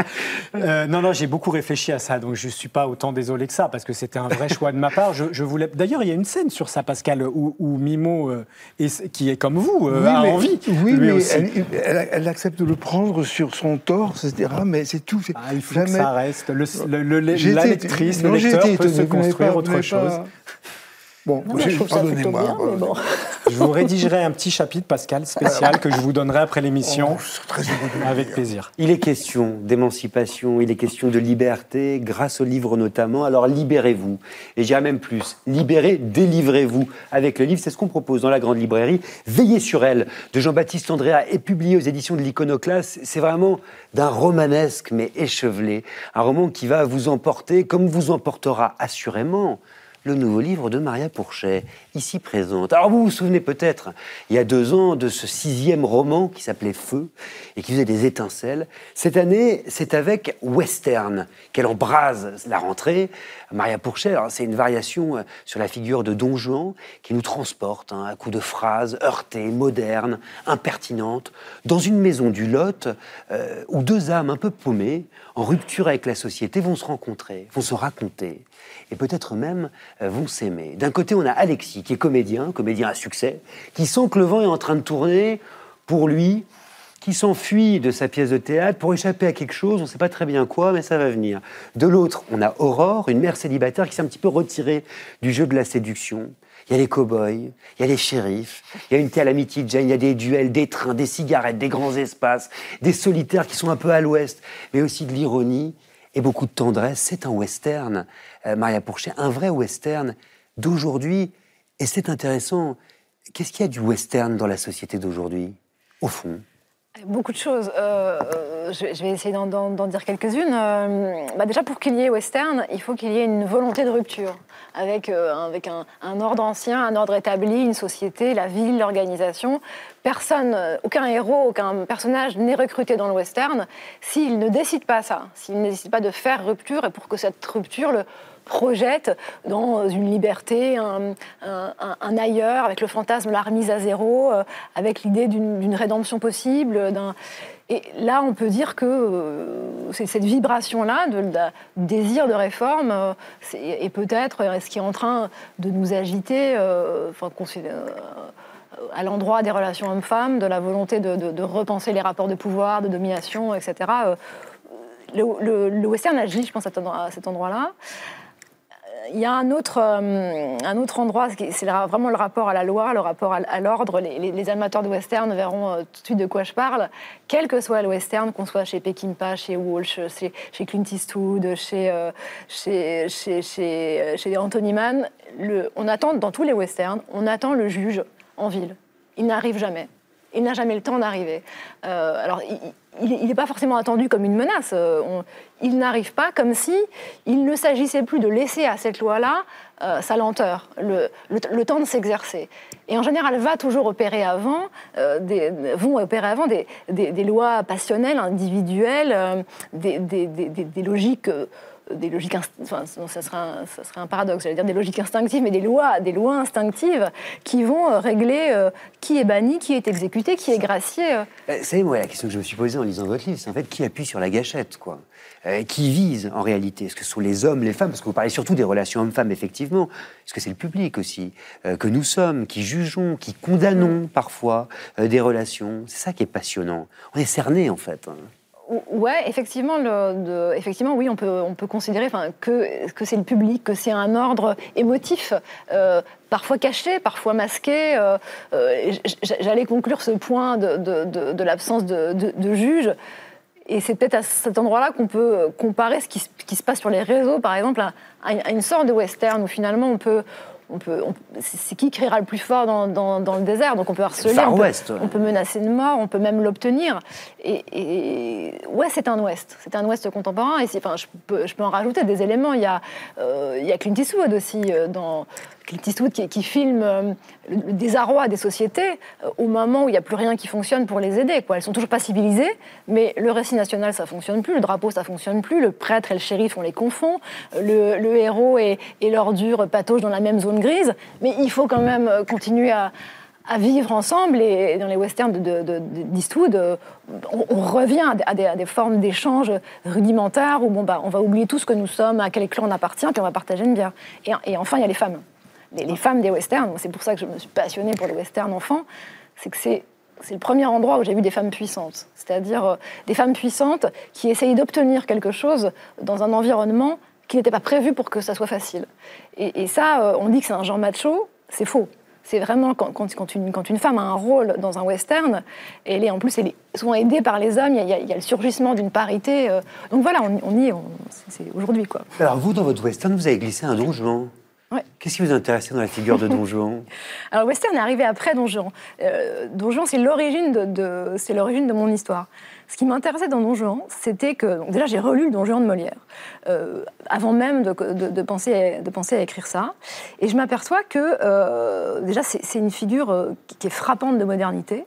euh, mais qui n'est pas du tout à appréhender de la même façon, parce que le, le- le héros, de le Don Juan de Molière est abusivement sympathique, mais c'est quand même le Don Juan tel qu'on le connaît, euh, séducteur compulsif, euh, euh, abandonniste, narcissique, aristocrate, donc dominant, et qui, qui est criminel parce que lui, il a, est tiré sur quelqu'un à vue, mais ça, ça, quelque part, on le pardonne. Et puis, il a surtout sa, principale arme devant sa position sociale, devant son physique, c'est le langage. Il, il- établit un rapport hypnotique presque entre lui et son, et son, et son amour. Et puis, euh, il est, à un moment, il est, il, il est banni de la société, il fuit, trois actes sur cinq. C'est la seule comédie de Molière, je crois, où le héros fuit trois actes sur cinq. Il fuit en bavardant, en continuant à provoquer, et en fuyant une société ulcérée comme ça. Mais quand même, euh, Molière nous le présente comme une figure sympathique. Et c'est pendant presque 300 ans euh, un miroir qu'on qu'on a tendu aux hommes euh, qui était presque flatteur. Et aujourd'hui, c'est le même Don Juan, sauf que plus personne ne veut se regarder là-dedans. Votre. il y a quelque chose d'écœurant.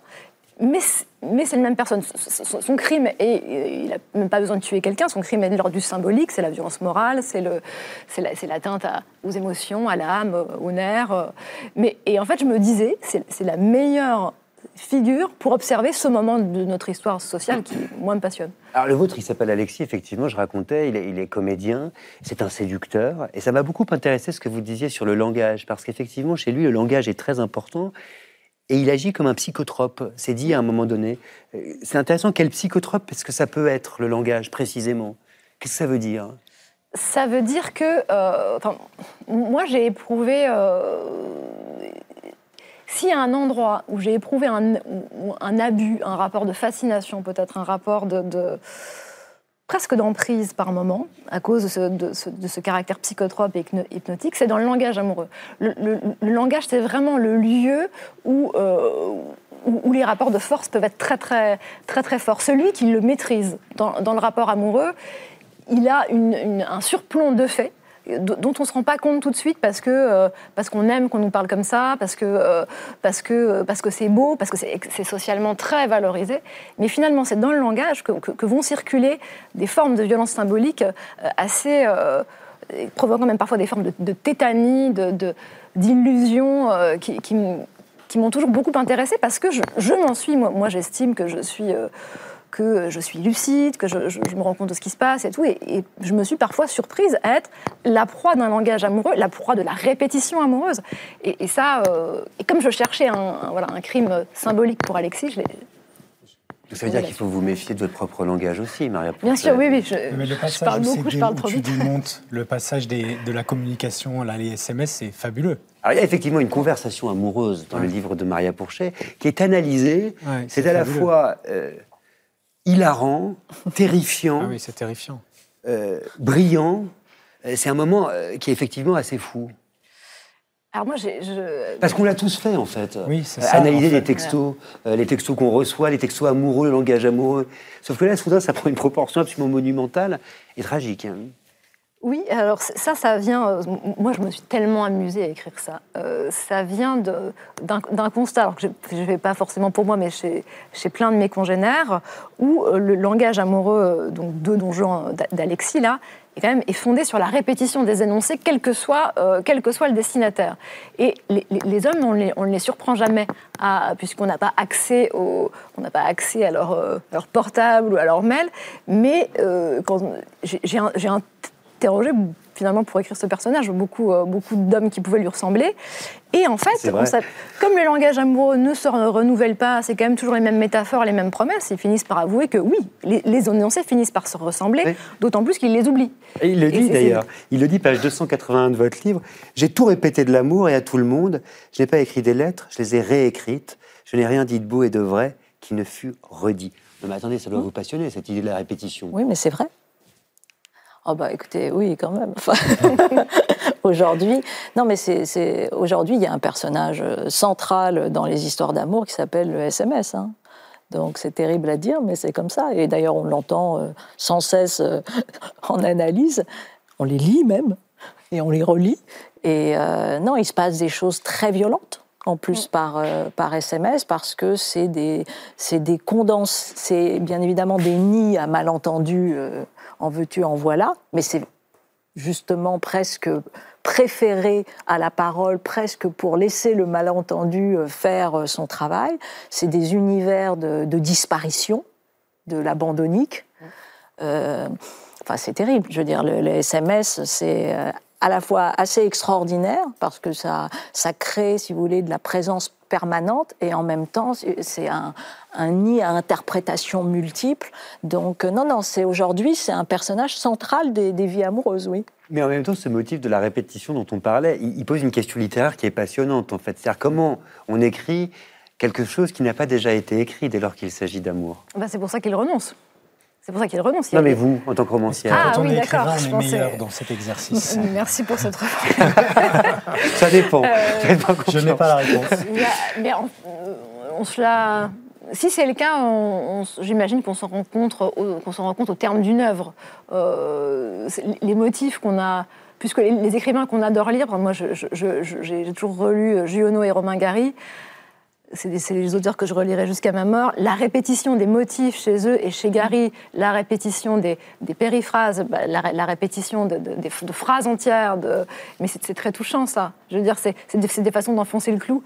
Et euh, finalement, euh, finalement, si un jour on prend un grand Florian Dely de répéter les mêmes procès ou les mêmes énoncés, ou, bah, je me suis. Voilà. oui. Je peux vous poser une question, moi?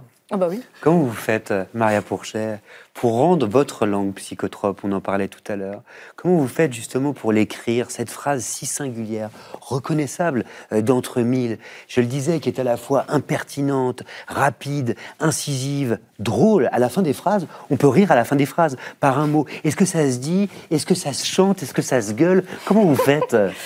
Euh, non, je ne les dis pas, mais c'est très. Je pratique pas ce- cet exercice du, gueuloir là, mais c'est très lié à la respiration. Moi, j'ai le souffle court, et quand j'écris, je me donne peu de temps pour arriver au, terme d'une phrase. Et donc quelque part, c'est comme si la phrase faisait la course avec moi. Il faut que j'attrape quelque chose d'elle avant qu'elle s'en aille. Il faut que je la- je l'attrape, que je la dompte dans le, même mouvement. C'est quelque chose qui est presque de l'ordre du, J'emploie souvent la métaphore du, du cheval, du, du galop. Il y a- une force vitale euh, folle dans la langue et il faut la, il faut la prendre.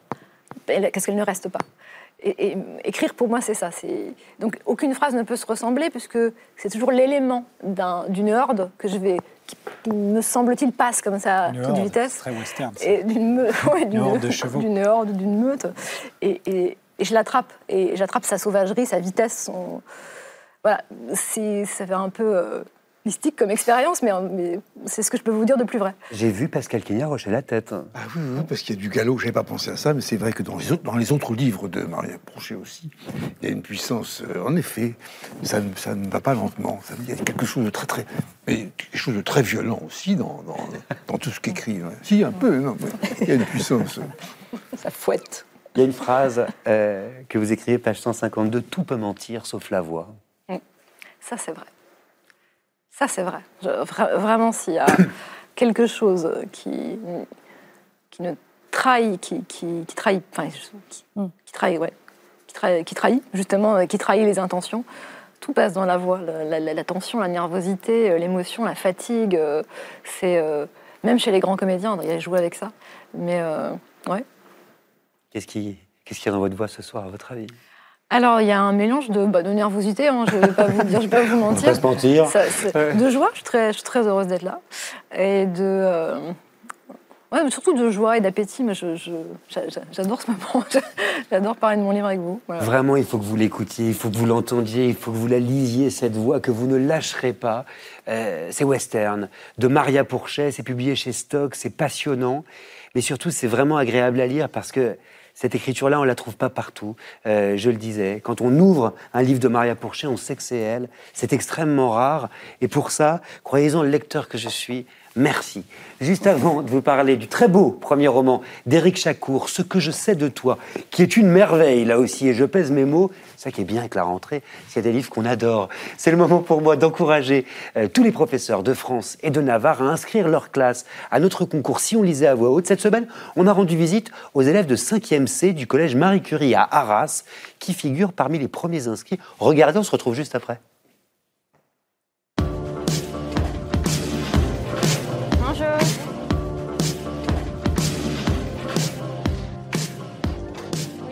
Quelle qualité il faut, à votre avis, pour bien lire un texte Minolan?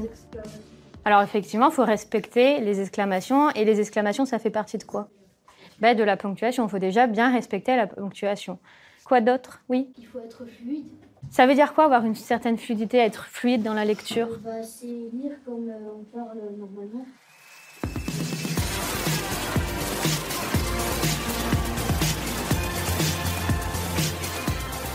Personne ne m'a parlé de l'articulation. Donc on va faire un exercice qui va travailler votre articulation.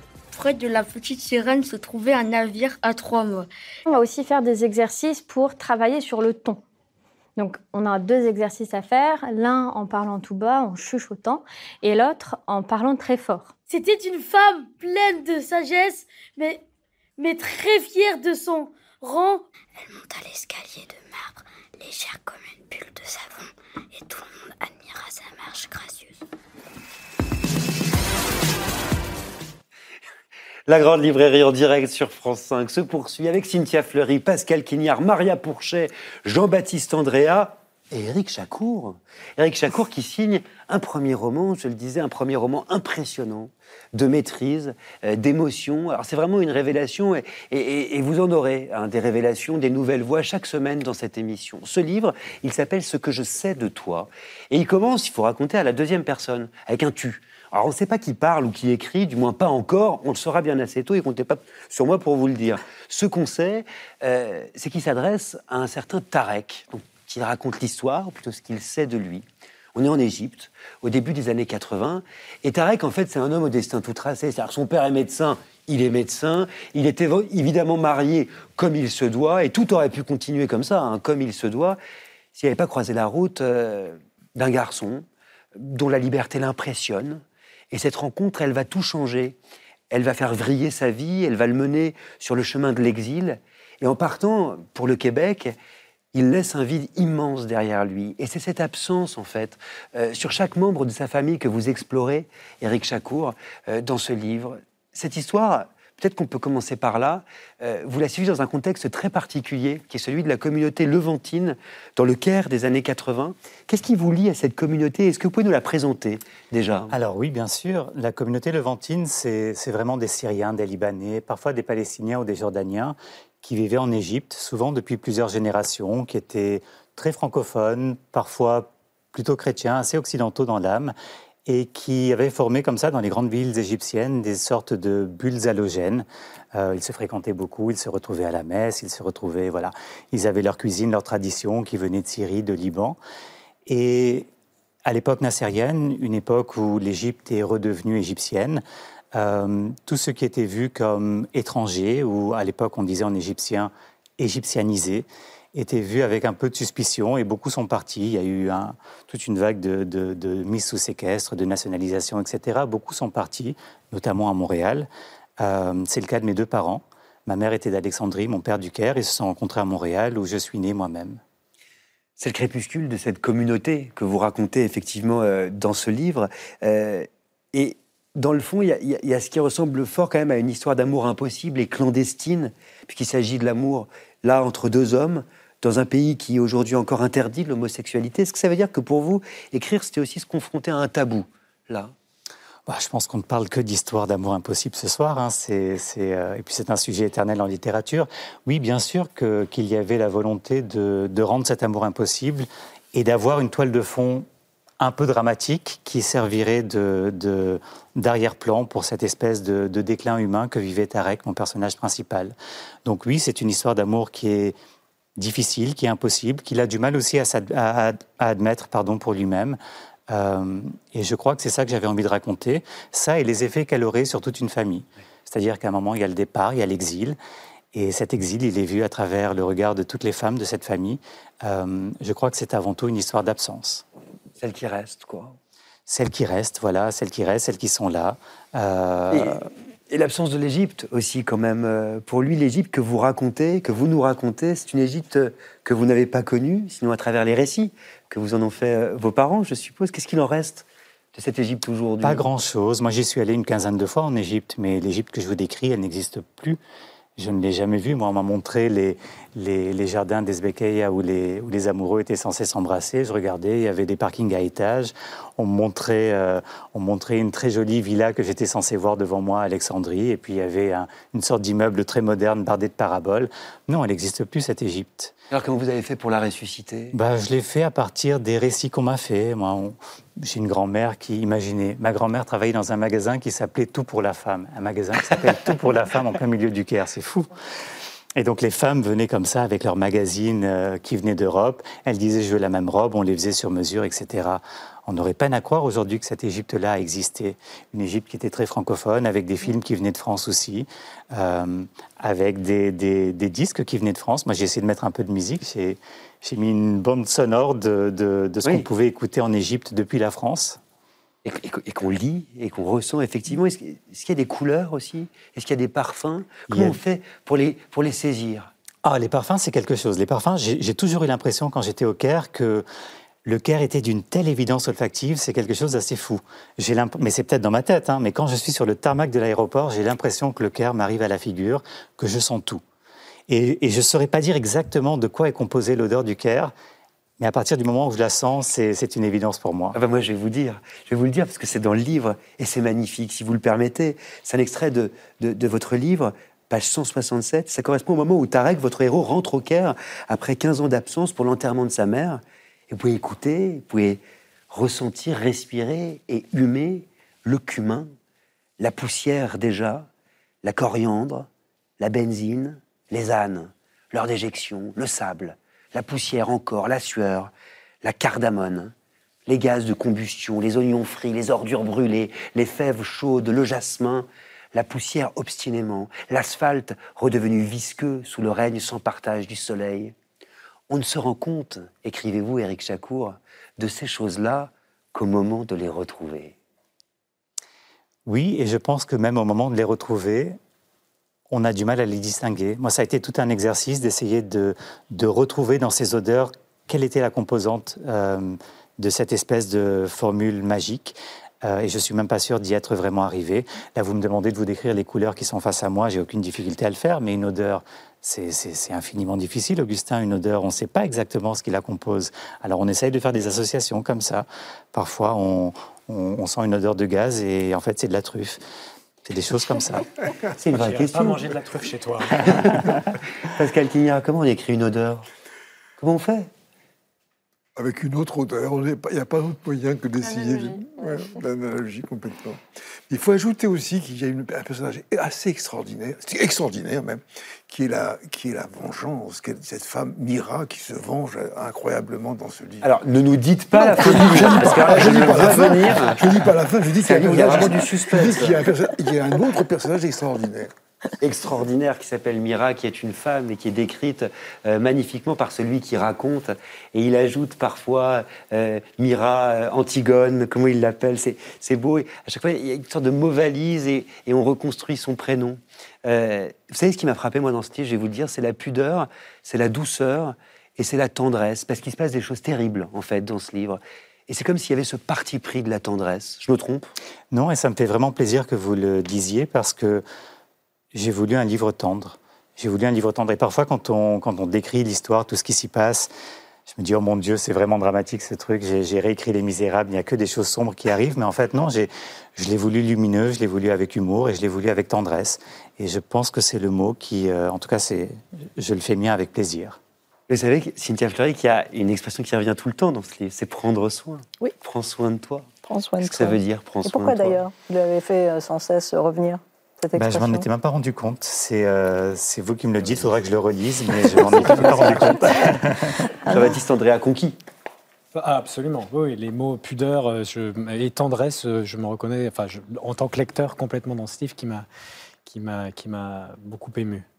C'est vrai que vous avez mis 15 ans pour l'écrire oui, mais alors à chaque fois qu'on me dit ça, on a l'impression que je me suis attaqué à, à une des statues de Mimo absolument phénoménale. Non, non, c'était 15 ans parce que personne m'attendait. C'était 15 ans parce que hmm. de temps en temps, quand j'avais envie, quand j'attrapais un des chevaux de, de, Cynthia, euh, de Maria, pardon, j'étais je, je, content de le voir passer. Puis de temps en temps, je laissais les autres défiler. C'était pas grave. Euh... Ça veut dire quoi? Ça veut dire que vous avez écrit des passages, des bouts? Oui, bah, le passage que vous, avez, euh, que vous avez cité, je pense que c'est un des tout premiers que j'ai écrit alors qu'il arrive relativement tard dans le roman. Euh, j'avais un plan. Ça surgissait, mais j'avais un plan. J'avais un plan qui était très précis. Euh, depuis le départ, très précis, très granulaire. Je savais chapitre par chapitre quels étaient les, personnages qu'on allait retrouver, les informations. Et ce qui, à mon sens, allait donner envie au lecteur de tourner la page. Ah ouais, parce qu'il y a un suspense incroyable, une retenue d'informations, et jusqu'à la dernière page. hein. Euh, on saura tout seulement à la dernière page. C'est pour ça que je regarde hum, Pascal Oui, Quignard oui, avec un air un petit peu sévère. On le connaît par cœur. En 15 ans, vous avez beaucoup douté, Éric Chacour? Non, j'ai pas douté parce que, parce que je ne m'attendais à rien, en fait. Tout ce que je voulais, c'était le terminer. euh, quel que soit le temps que ça prendrait. Donc, il n'y avait pas forcément matière à douter. Non, je garde le doute pour, euh, pour le deuxième, si deuxième il y a. Mais, mais le premier, non, c'était c'était un plaisir. C'était aussi une, une petite discipline que j'essayais de me donner de temps en temps. Vous doutez, vous, Pascal Quignard, quand vous écrivez? Je peux pas faire autre chose. Dans la vie, vous voulez dire? Non, d'écrire, non je, non, je ne doute pas. Jamais. Jamais. Et vous, Maria Pourchet? C'est le seul moment où je ne doute pas. Attendez, on a beaucoup de chance ce soir, Jean-Baptiste. Non, non, moi, je je pratique doute en énormément. permanence. Ah. Ouais, moi, je doute énormément. J'écris, je suis au milieu du livre et je me dis en fait, personne ne va lire ça. Donc là, je vais trouver mon épouse. Je lui dis, personne ne va lire ça. Elle me dit, retourne travailler. Et bon, elle ne vous mais je- pas, et voilà. Mais je, oui, je doute énormément. Oui. oui. Et vous savez pourquoi je vous parle de doute? Parce qu'il y a- il y, a une phrase magnifique dans le livre euh, d'Éric Chacour, euh, c'est page 17, je crois, euh, en parlant euh, des adultes. Vous dites euh, que nous, adultes, euh, nous sommes des enfants qui finissent par se conformer à ce qu'on attend d'eux, qui renoncent à la moindre remise en question, qui affirment sans plus trembler, qui méprisent la différence. Si l'âge adulte, en fait, c'était l'âge euh, où le doute est honteux, Cynthia Fleury? Ah oui, bah, bah, là, moi, j'écoutais le- les uns et les autres sur, sur le doute. Et juste, malgré tout, si vous voulez, c'est assez différent parce que moi, je ne suis pas un écrivain. Donc, C'est-à-dire que euh, vous écrivez des livres quand même. Oui, j'écris des livres, mais par exemple, tout ce que vous vous avez dit sur le style, sur la nécessité de l'épurer, euh, moi j'ai un style qui est comme celui de euh, toute proportion gardée, comme Kant, c'est-à-dire en gros euh, euh, un truc qui est lisible. Vous voyez, qui, qui est. On je se m'en- rappelle quand même de Kant. Donc, euh, oui, pas non, mais mal. parce que quand même j'ai essayé de choisir. Mais je veux dire par là que tous ceux qui ont lu euh, Kant euh, comprennent ce que je veux dire. C'est-à-dire que je reviens par-dessus et repars-dessus et je retisse et je re-retisse et le truc est archi lourd et c'est vraiment pas ma... et c'est pas du tout mon problème. J'adore quand vous parlez de votre écriture, Donc, Fleury, c'est- ça donne envie. Ça tisse Euh, et ça tisse et ça tisse. Enfin, vraiment, je, je, euh, mais je sais même pas ce que ça veut dire, si vous voulez. C'est- Parce que, non, parce que je suis bien obligée de revenir sur le truc. Alors, vous avez pas bien compris. Alors, attendez, je re-reviens sur le côté et je vais remettre derrière un autre truc. Enfin, c'est pas du tout pareil, quoi. Pas du tout. Donc c'est c'est- c'est- c'est- c'est absolument euh, délicieux d'une certaine manière de- d'être euh, euh, voilà de- de- d'être à l'écoute de- des autres procédés d'écriture. Il faut lire euh, ce livre d'Éric Chacour qui s'appelle euh, Ce que je sais de toi. Il est publié aux éditions Philippe Presse. C'est vraiment un très beau roman, très émouvant, drôle aussi par instant. C'est vraiment qui se dévoile aussi tout doucement et qui vous prend aux tripes à la toute dernière, je le disais. Pascal, qu'il n'y a un mot sur ce livre. Ah non, vous avez tout dit, je peux rien dire de plus. Non, mais les, les- surprises qu'il réserve, en effet, sont. Comment Non, c'est très, très, très, très émouvant, en effet. Lisez-le, vraiment, lisez-le. Et c'est déjà la fin de cette émission. Alors avant de se quitter, tradition oblige, bah, j'ai demandé à l'un d'entre vous de prendre ma place euh, pour une conclusion. Un texte inédit euh, que l'un de vous a écrit pour les téléspectateurs et pour les téléspectatrices de la grande librairie. Qui se prête au jeu? Maria Pourchet. Vous prenez ma place?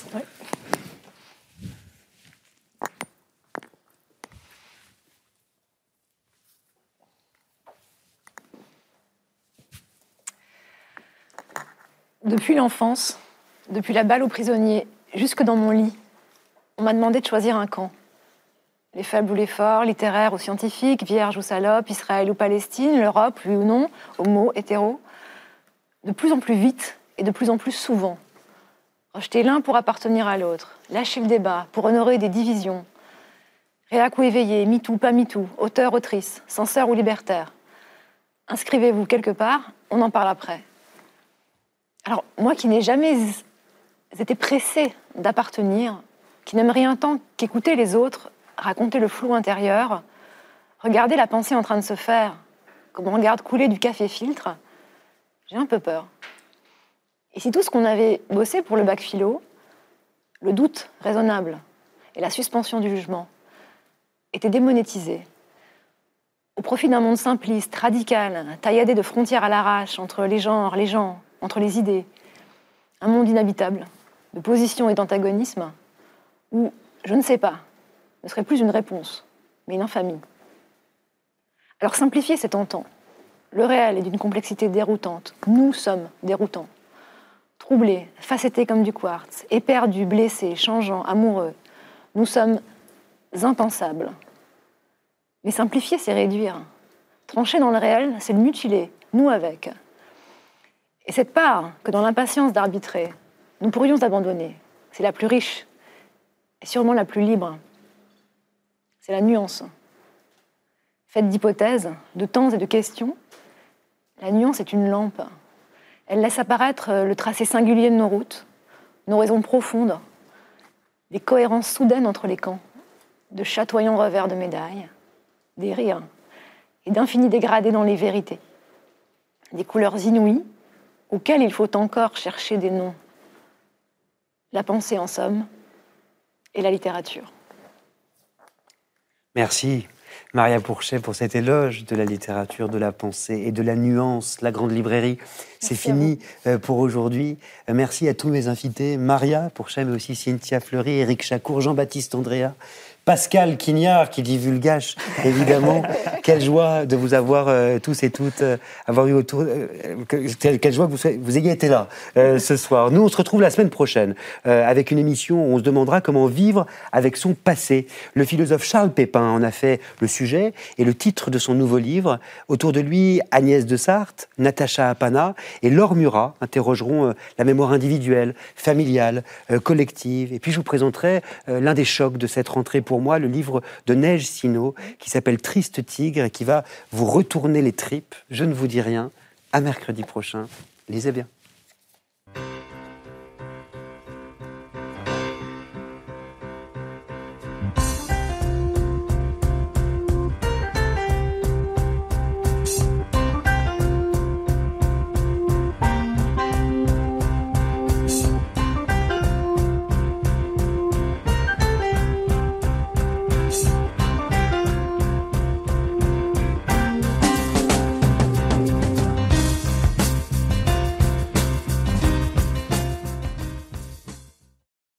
C'était La Grande Librairie, un podcast de France Télévisions. Si ça vous a plu, n'hésitez pas à vous abonner pour ne rien louper.